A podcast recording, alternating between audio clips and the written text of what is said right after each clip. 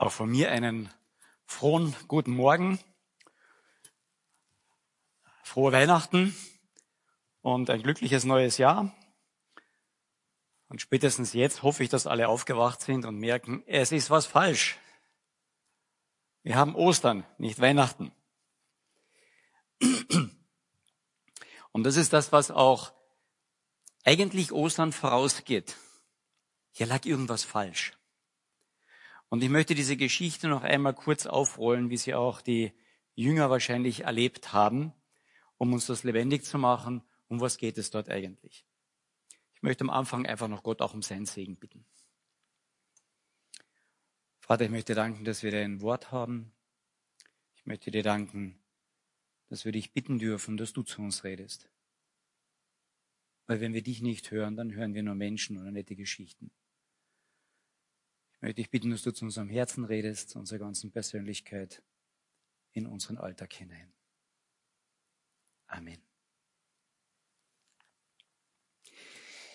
Wir haben die Ostergeschichte und Karfreitagsgeschichte gerade eben gehört. Noch einmal ist sie vorgelesen worden. Und wenn wir diese Geschichte so durchgehen, da geht es am Anfang wirklich um richtig und falsch. Da wird doch jemand verurteilt. Und wenn jemand verurteilt wird, dann ist was falsch gelaufen, oder? Aber hier wird jemand verurteilt und dieses Verurteilen läuft schon falsch. Wenn ich irgendwas anstelle, okay, dann muss ich mich wenigstens entschuldigen, damit das wieder halbwegs ins Lot kommt. Wenn ich dann aber ein Verbrechen äh, begehe, dann geht es nicht nur um Entschuldigung, sondern werde ich auch angeklagt. Ich kann nicht einfach sagen, ich klaue dir mal das Auto und nach drei Tagen entschuldige ich mich halt, ich habe es an einen Baum gefahren, aber Entschuldigung, und jetzt ist alles gut. Nein, da ist der Schaden zu groß. Ich kann nicht sagen, ich, ich, ich bringe jemanden um, weil ich dem seine Brieftasche haben will, und dann entschuldige ich mich. Hier muss ein Gericht stattfinden. Hier werde ich angeklagt. Hier wird entschieden, was war richtig, was war falsch und welche Strafe gehört hier dazu. Und genau das ist ja passiert an Karfreitag. Die Jünger erleben das mit ein paar Tage vorher, wo sie mit Jesus einziehen in, nach Jerusalem hinein. Und ich denke, sie haben so im Hinterkopf gehabt, wow, jetzt wird der König, wird er unser neuer Führer? Und was werden wir dann? Und dann passiert nichts. Und dann ziehen sie sich eigentlich zurück. Und dann wird ihr Chef, der doch eigentlich der neue Leiter sein sollte, wird verurteilt, wird gefangen genommen, angeklagt. Da stimmt doch irgendwas nicht. Was hat er falsch gemacht? Was ist hier falsch gelaufen? Es wird Gericht gehalten, es wird verurteilt, es wird abgeurteilt und es geht wirklich nur noch in die Finsternis. Verurteilung, Aburteilung ist ist dunkel, ist finster. Wir lesen jetzt sogar, dass als Jesus am Kreuz hing, diese drei Stunden von Mittag bis drei Uhr nachmittags, es war eine Finsternis. Da ist jemand total schuldig, verurteilt und abgeurteilt worden. Und ich kann mir vorstellen, die Jünger, die teilweise dabei waren oder aus der Ferne das erlebt haben, sagen, hier stimmt etwas nicht, hier ist was total faul. Und die werden sowas von frustriert gewesen sein, das können wir uns wahrscheinlich ganz schwer vorstellen. Und dann heißt es, an diesem Morgen, an diesem Ostermorgen, wir haben es gehört, die Frauen waren am Grab und ein paar andere berichten plötzlich, sie haben Jesus gesehen. Können wir uns das vorstellen, wie den Jüngern es ergangen ist, als sie das hören? Ich meine, wenn ich hier ähm, in den Gottesdienst vielleicht hineinkomme und dann berichte, boah, gestern habe ich meinen Großvater auf der Straße getroffen. Der ist schon 60 Jahre tot. Habe ich ihn getroffen. Und dann kommt noch jemand herein und sagt, ja, ich habe ihn auch getroffen. Und wenn wir das noch ganz fest behaupten, dann laufen wir Gefahr, dass wir eingeliefert werden. Das glaubt doch kein Mensch.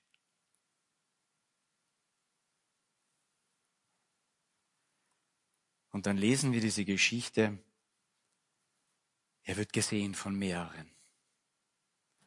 Und im Johannes äh, im Lukas Evangelium, Kapitel 24, ist auch gerade eingeblendet, da lesen wir, wie dieser Jesus dann erscheint den Elfen. Die haben gerade noch geredet, was haben die Frauen da erzählt? Was haben uns diese zwei Jünger erzählt, die da ihn auch gerade eben vor ein paar Stunden getroffen haben?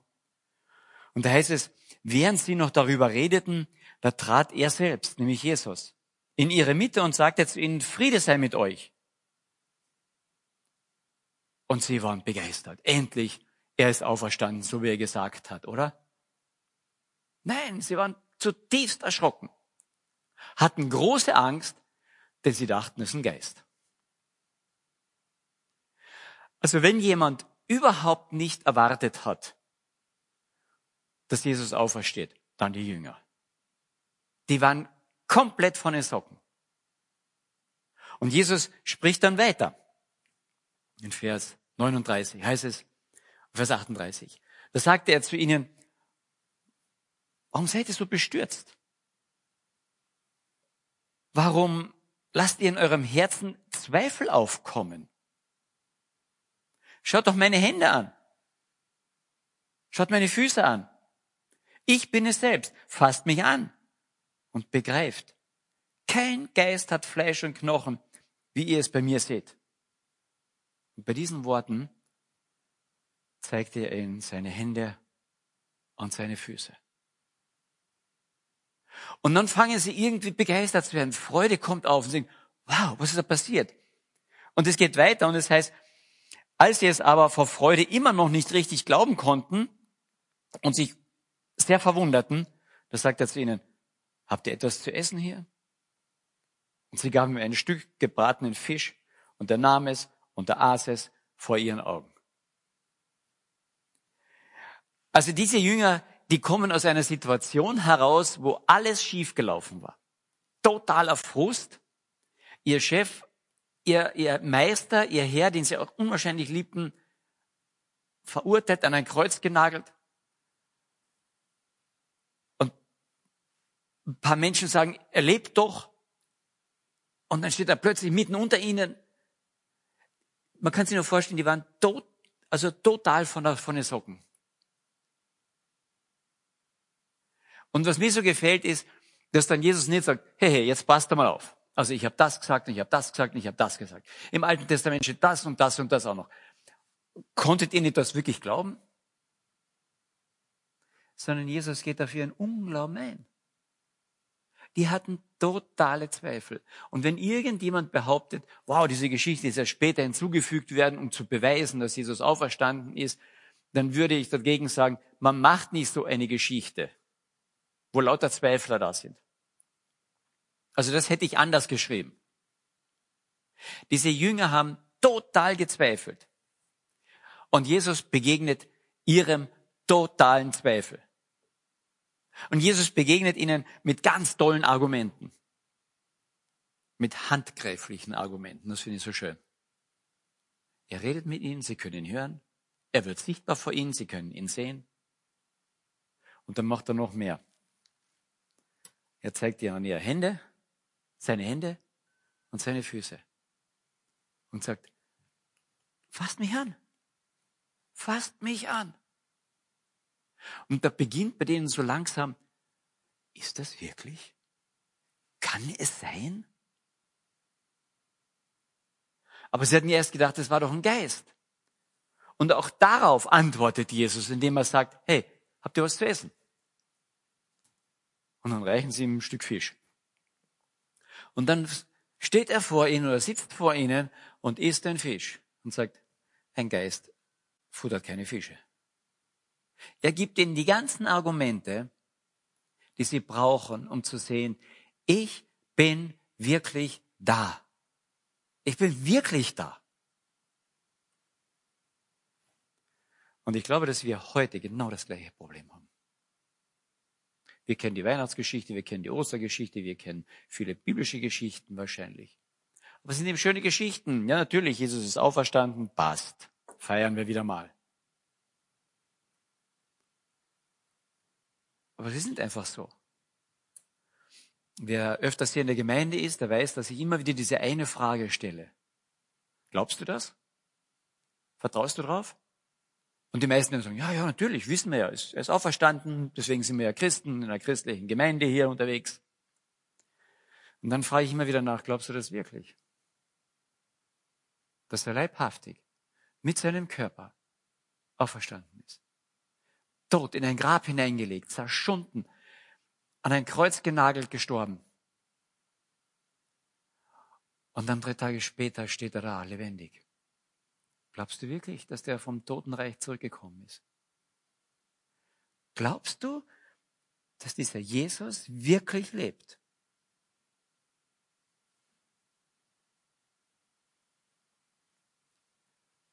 Das ist die zentrale Frage an die Christenheit.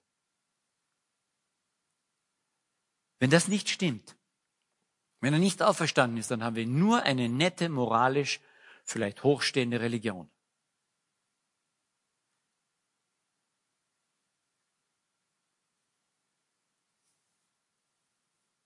Und glaubst du wirklich, dass die Jünger, die solche Angst hatten, dann mit einer derartigen Vehemenz hinausgegangen wären und verkündigt hätten, dieser Jesus lebt. Aber warum zeigt Jesus ihnen seine Hände, seine Füße? Und es sind die, die Wundmale drin. Warum sind da die Wundmale noch drinnen? Ich denke, in diesem Moment fangen die Jünger ganz langsam an zu begreifen. Das sind Male eines Verurteilten, eines Schwerverbrechers. Aber er hat nichts getan. Und trotzdem ist er verurteilt worden. Und so langsam, langsam dämmert es ihnen, hier hat jemand ihr Urteil auf sich genommen. Sie sind die Verbrecher. Aber jemand hat das Urteil gesprochen über sie und hat es nicht an ihnen vollstreckt, sondern an diesem Jesus. Wir haben am Karfreitag gehört, dass diese Geschichte kommt aus dem Alten Testament. Dort musste ein perfektes Lamm geschlachtet werden. Es hatte keinen Fehler. Das musste nicht geschlachtet werden, weil es krank war. Und dieses Bild haben wir im Neuen Testament dann auf Jesus bezogen. Durch Johannes den Teufel, der sagt, das ist das Lamm Gottes, das der Welt Sünde trägt. Ein, eine Person, die perfekt war. Deswegen waren die Jünger, denke ich, also außer sich. Wie kann man einen, einen solchen Menschen hinrichten? Und jetzt stehen sie vor diesem Hingerichteten, der lebendig wieder ist, und merken, ja, der ist zu Recht hingerichtet worden und doch nicht zu Recht. Eigentlich wären wir das ja. Und das ist bis heute so. Eigentlich sind wir ja die Schuldigen, nicht er. Und dann schauen Sie diese Male an und diese Male sind eigentlich eine Katastrophe. Kreuzigungsnägel sind eine Katastrophe und das waren sie für die Jünger auch. Aber als Jesus auferstanden ist, durch den Tod durchgegangen ist und ihnen das zeigt, dann merken sie plötzlich, diese Katastrophe ist das Großartigste, was uns hat je passieren können. Ich werde nicht mehr verurteilt. Mein Urteil lag auf ihm. Er ist verurteilt worden.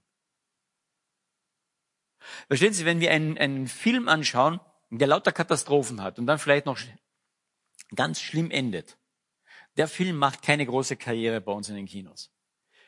Bisschen Happy End brauchen wir. Und jetzt haben wir hier einen Film, der ist, der ist wirklich eine Katastrophe. Ein Mann an ein Kreuz genagelt, verendet dort. Aber dann ist dieser Mann lebendig und zeigt seine Nägelmale und die Nägelmale werden zu etwas, was Freiheit, tiefe Freude beinhaltet. Weil die, die sie anschauen, wissen, ich brauche nicht mehr hingerichtet werden. Egal, was ich angestellt habe, egal, was ich getan habe, egal, was passiert ist in meinem Leben, Das Urteil über mich ist gesprochen. Ich bin abgeurteilt worden. Aber jemand anders hat es auf sich genommen.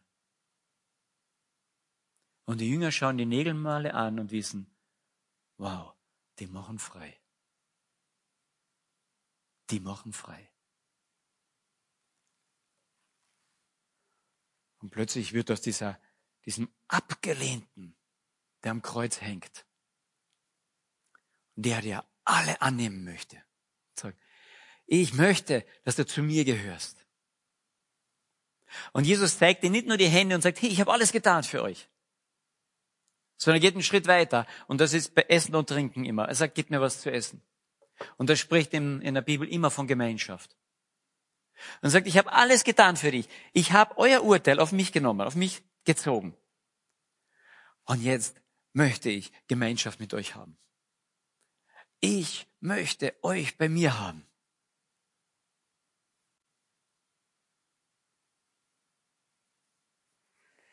Und ich denke, da kommt so langsam, langsam bei den Jüngern Freude auf. Und wir hatten das alles schon vorausgesagt. Jesus hatte das alles schon vorher gesagt gehabt. Zum Beispiel im Johannesevangelium. Da sagt er, ich bin doch die Auferstehung und das Leben. Wer an mich glaubt, wird leben, auch wenn er stirbt. Und da spricht er in eine Situation hinein, wo gerade jemand gestorben war auch.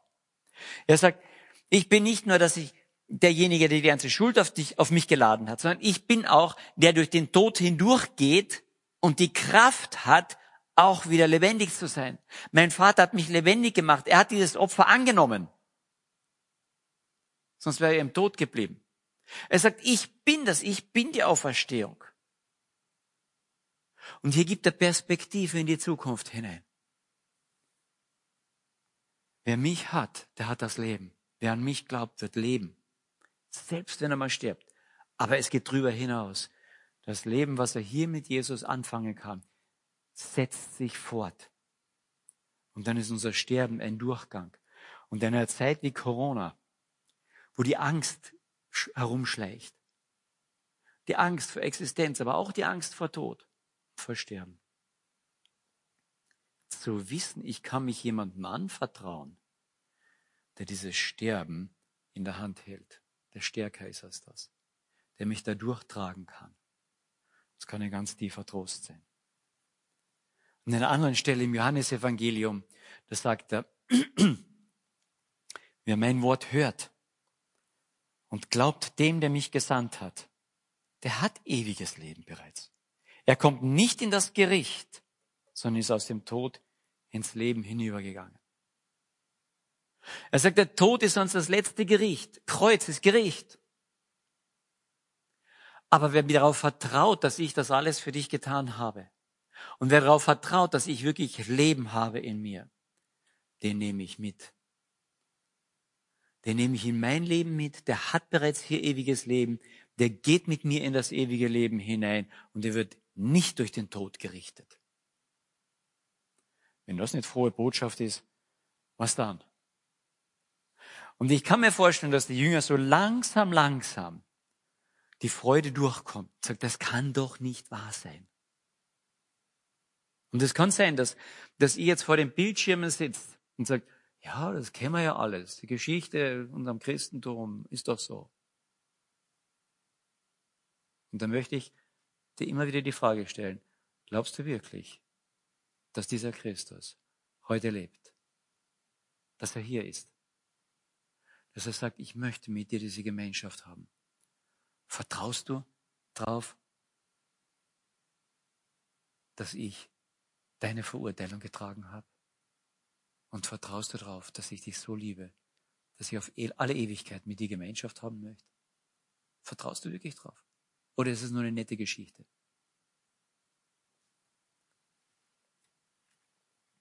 Es gibt im Alten Testament eine Geschichte, wo das Volk total deprimiert war, wo sie gemerkt haben, ja, sie vertrauen nicht richtig und nicht ganz und sie haben vieles falsch gemacht.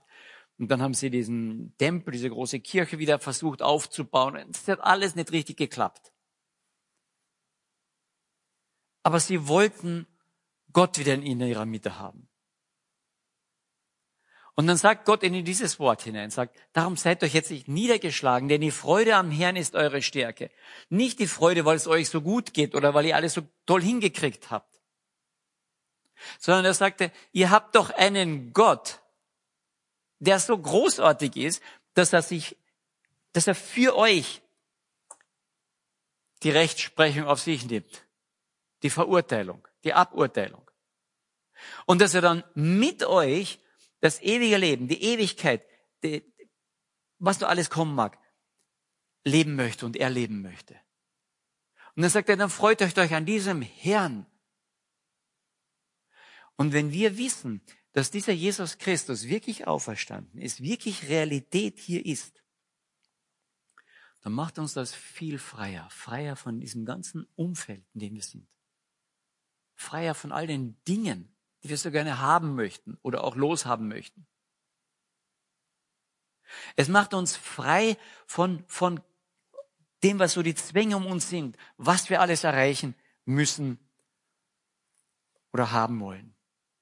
Aber es macht uns nicht nur frei davon, sondern es macht uns auch frei dafür, weil wir wissen, in diesem Jesus haben wir eh alles.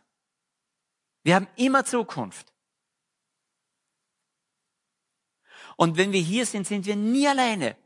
Und was immer auch passiert, wir haben Zukunft. Und dann fällt das andere in den richtigen Platz. Das heißt nicht, dass wir hier nicht auch Schmerzen haben, dass uns hier nicht Dinge auch treffen, dass wir nicht auch Trauer haben, selbstverständlich. Aber es zerstört dann nicht mehr unser Leben. Weil unser Leben in und mit Christus zusammengewoben ist und wir deshalb immer Leben haben, immer Zukunft haben. Ja, vielleicht sehen Sie, ich habe so einen verbundenen Daumen. Ach, du bist doch Christ, da darf das doch nicht passieren, oder? Ja, klar passiert das. Ich bin hier auf dieser Welt, wie alle anderen auch. Und ich habe Leiden und dies und jenes. Ist nur eine Kleinigkeit, ja, bisschen zusammengenäht worden und das passt schon wieder. Aber natürlich hat das wehgetan. Aber diese Dinge, die müssen uns nicht total aus dem, aus dem Rahmen werfen, umschmeißen. Wir haben immer Zukunft. In einer anderen Stelle in den Psalmen sagt Gott und, und möchte uns eigentlich damit ermutigen, wir haben nicht nur Zukunft, sondern wir haben ihn auch neben uns, was immer passiert. Und da heißt es, der Herr ist mein Licht und mein Heil. Es ist nicht mehr Finsternis, sondern wenn Gott da ist, habe ich Licht. Ich weiß, es geht weiter. Und ich habe Heil in dem Sinne, dass es, es wird richtig zum Schluss. Selbst wenn ich Mordschaos habe, es wird richtig. Denn ich habe einen Auferstandenen, der mir seine Hände gezeigt hat, der mit mir Gemeinschaft haben will, der sagt, ich bin Licht. Die beiden Soldaten beim Grab, die sind umgefallen weil es so ein Licht gab dort bei der Auferstehung. Ich bin Licht und ich bin Heil. Vor wem sollte ich mich fürchten? Der Herr ist eine Schutzburg, heißt es dort im Hebräischen. Eine Trotzburg. Ich denke immer wieder dran, wenn wir, wieder mal auf die Hochosterwitz hinaufgehen. Diese tolle Burg, die nie eingenommen worden ist. Und die Leute konnten dorthin fliehen und sagen, das ist eine eine Schutzburg. Was soll hier schon passieren? Und Gott sagt, genau das bin ich. Ihr werdet Feinde sehen, ihr werdet Kriegsgeschrei hören, es wird nicht einfach sein. Aber in mir seid ihr für alle Ewigkeit geborgen. Schaut mich an. Ich sollte eigentlich tot sein mit diesen Händen, mit diesen Füßen, mit dieser Seite. Aber ich lebe.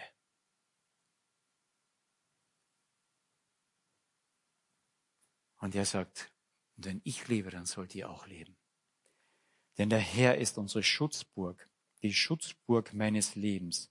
Vor wem sollte ich mich erschrecken, heißt es weiter in dem Psalm. Versteht ihr, ich werde schreckhaft sein, ich werde mich erschrecken, aber nicht zu Tode erschrecken. Weil dieser Gott dieser Jesus Christus den Tod wirklich überwunden hat und ich kann mich ihm anvertrauen, der das Leben ist. Am Anfang der Offenbarung heißt es einmal, ich, sagt Jesus von sich, ich habe die Schlüssel für Tod und Totenreich in meiner Hand. Und schau, ich war tot und schaut mich an, ich bin lebendig, sagt er. Ich hab die Schlüssel. Und die Frage ist, wollen wir uns dem nicht mehr und mehr anvertrauen? Der gesagt hat, er hat das alles in der Hand. Er ist auferstanden. Er ist wahrhaftig auferstanden. Glaubst du das? Und ganz am Ende der Offenbarung, das zeigt er uns noch einmal diese Perspektive, die wir mit ihm haben. Und er sagt, steht es über Gott in Offenbarung 21, Vers 4, Sie haben es eingeblendet. Und Gott wird abwischen alle Tränen von ihren Augen. Und der Tod wird nicht mehr, nicht mehr sein. Noch Leid, noch Geschrei, noch Schmerz wird mehr sein. Denn das Erste ist vergangen. Es gibt nach dieser heutigen Welt etwas Neues auch. Es gibt etwas ohne Schmerz, ohne Geschrei, ohne Tod. Vor zwei, drei Tagen lief der Film, ich weiß nicht, ob jemand gesehen hat, die Auferstehung. So eine fiktive Geschichte eines äh, Centurio, der bei der Kreuzigung dabei ist und dann eigentlich belegen soll, äh, dass dieser Jesus eben gestohlen worden ist von den Jüngern und so weiter. Und er begegnet dann diesem Jesus. Hat Mordzweifel, weiß nicht, wo ich hin damit, das kann doch nicht so sein, das ist doch alles, ich bin doch ein, ein, ein, ein Kriegsmann, der mit beiden Beinen auf der Erde steht. Aber hat eine tiefe Sehnsucht. Und dann fragt ihn Jesus so, was wünschst du dir denn? Nach was ist denn deine Sehnsucht? Und er kann nicht so richtig antworten. Und Jesus macht uns so ein paar Vorschläge und sagt unter anderem auch, einmal ein Tag ohne Tod. Und dann sagt der Zenturier, mein ganzes Leben war von Tod geprägt. Hinrichtungen, Kriege, ums Überleben kämpfen. Kein Tod mehr. Und Gott wird abwischen alle Tränen von ihren Augen. Der Tod wird nicht mehr sein, noch Leid, noch Geschrei, noch Schmerz wird mehr sein. Denn er sagt, ich bin das Leben, ich bin die Auferstehung. Glaubst du das? Setzen wir unser Vertrauen jetzt schon wirklich drauf? Vielleicht ganz neu oder vielleicht auch zum ersten Mal. Dieser Jesus, mit dem wir es zu tun haben, lebt und deswegen feiern wir Ostern. Er lebt. Glaubst du das? Ich möchte noch kurz beten und danach haben wir eine kurze Stille von einer Minute, wo jeder auch noch mit Gott reden kann, darüber nachdenken kann, was wichtig für ihn war. Vielleicht auch kurz mit Gott persönlich redet. Vater im Himmel, ich danke dir von ganzem Herzen für deinen Sohn Jesus Christus der alles für uns gegeben hat, der sich für uns an meiner Stelle verurteilen hat lassen und aburteilen hat lassen. Und der uns bis heute seine Wunden und seine Nägelmale zeigt, um uns zu sagen, es ist vollbracht. Ich habe alles getan. Vater im Himmel, ich danke dir für diesen Sohn, den du uns geschenkt hast. Und Herr Jesus, ich danke dir, dass du heute lebst, dass wir mit dir reden dürfen, und dass du Wirklichkeit bist. Ich bitte darum, dass du das tief in unser Herzen hineinbrennst. Dass unser Leben gestaltet, durchwirkt wird von der Realität, dass du lebst. Amen.